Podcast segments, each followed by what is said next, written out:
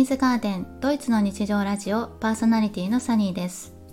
この番組はドイツ在住歴10年以上の私がシングルママ視点個人事業主視点からドイツ生活や子育てについて役立つ情報も織り交ぜながらゆるりとお届けしている番組です。皆さんこんにちは。久しぶりの配信になりますサニーです。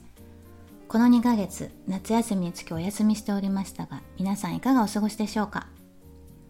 今年の夏はドイツというか欧州全体がとっても暑い日が多くって10年前は夏でも25度くらいだったのが30度35度超えの日もありましたね。とっても暑かったです。さてそんな長い2ヶ月間私は何をしていたかと言いますと文字通り休んでいました。休むと言っても完全に何もしないお休みは、えー、多分1ヶ月で残りの1ヶ月はお休みに向けての調整として徐々にお休みモードに入る感じでしたね。この2ヶ月の間には全ての SNS も完全にお休みしました。それもスマホから全 SNS アプリを削除したくらいの本気のお休みです。それから娘の卒業資格試験であるミテレラライフェの最終試験が7月にありました。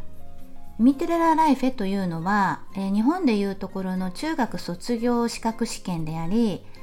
えー、ウィキペディアによるとイギリスでいうところの General Certificate of Secondary Education GCSE と同等のようです。ちなみにね、モンテッソーリ学校には公立学校にあるような1から6までの成績指数がないので、大学進学コースのギムナジウムクラスに在籍していても、レアルシューレやゲザムトシューレなどに通う生徒と同じようにこのミテレラライフェの試験をね受ける必要があるんです。でこの、えー、モンテソーリ学校ではねこの試験を開催できないので近隣の公立レアルシューレで受験しました、まあ、近隣って言ってもねめちゃくちゃ遠いところだったんですけどね。そう。なので、えー、ミュンヘン市内にお住まいのご家庭の方だと片道多分1時間ぐらいはねかかるすごい偏僻なところにありました。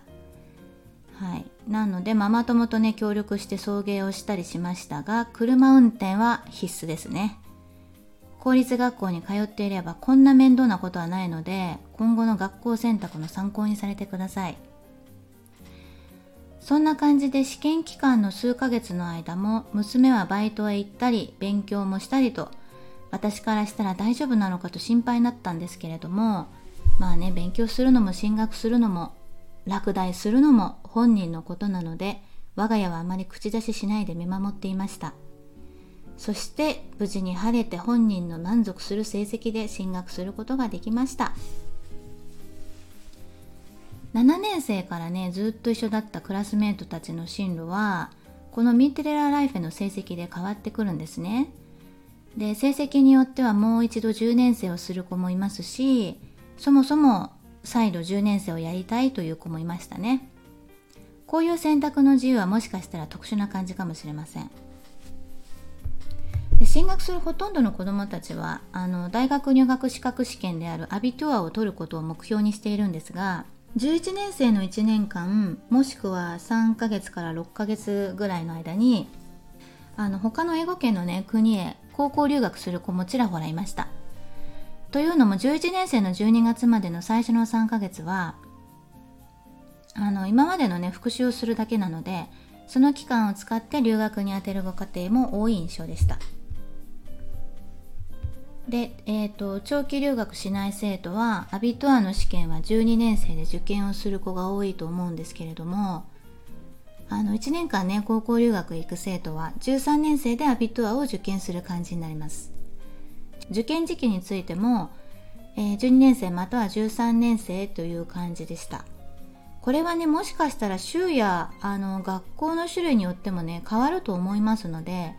あくまでもバイエルン州のモンテッソーリ学校の話です。我が家の場合はですね実はだいぶ前から奨学金を利用しての、えー、中長期の、えー、海外高校留学を考えていたんですけれどももうねコロナが過去の話になりつつある英語圏の国では今年はねどこの国もそしてまたどの制度もですね定員以上の応募が多かったようであのトライしたんですけれども落選しました。なので諦めました。まあね1年以上前からね娘は結構リサーチしていたので落ち込むかなと思っていたんですけれども普段からね物事はなるようになると教えてきているせいか切り替えがものすごく早かったですね。はい。そんなこともあってね娘は夏休みを利用して実はアメリカへと短期語学留学へ行ってきました。初めてのね海外留学だったので親としては若干心配だったんですけれども、まあ、なるようになると自分でね唱えながら送り出しました。もともと自立した子っていうのもあるんですけれども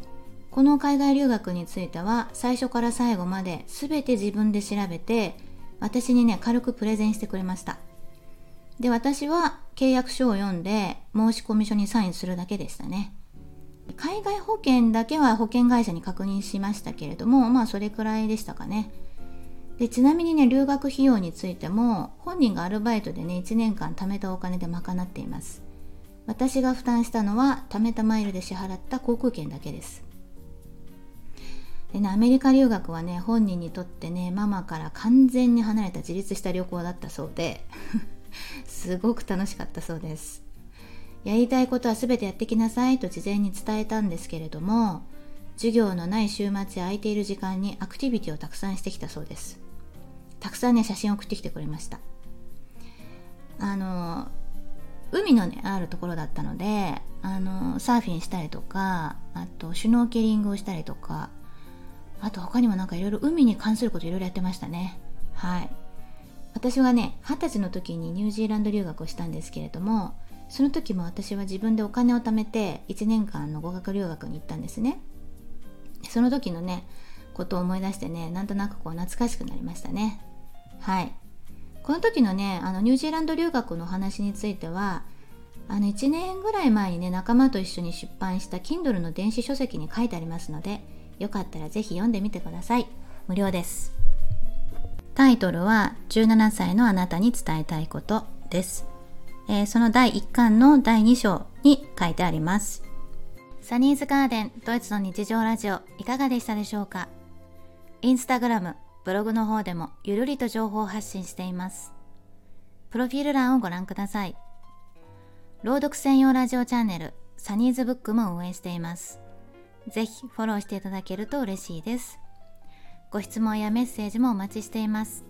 今週もお聴きいただきありがとうございました。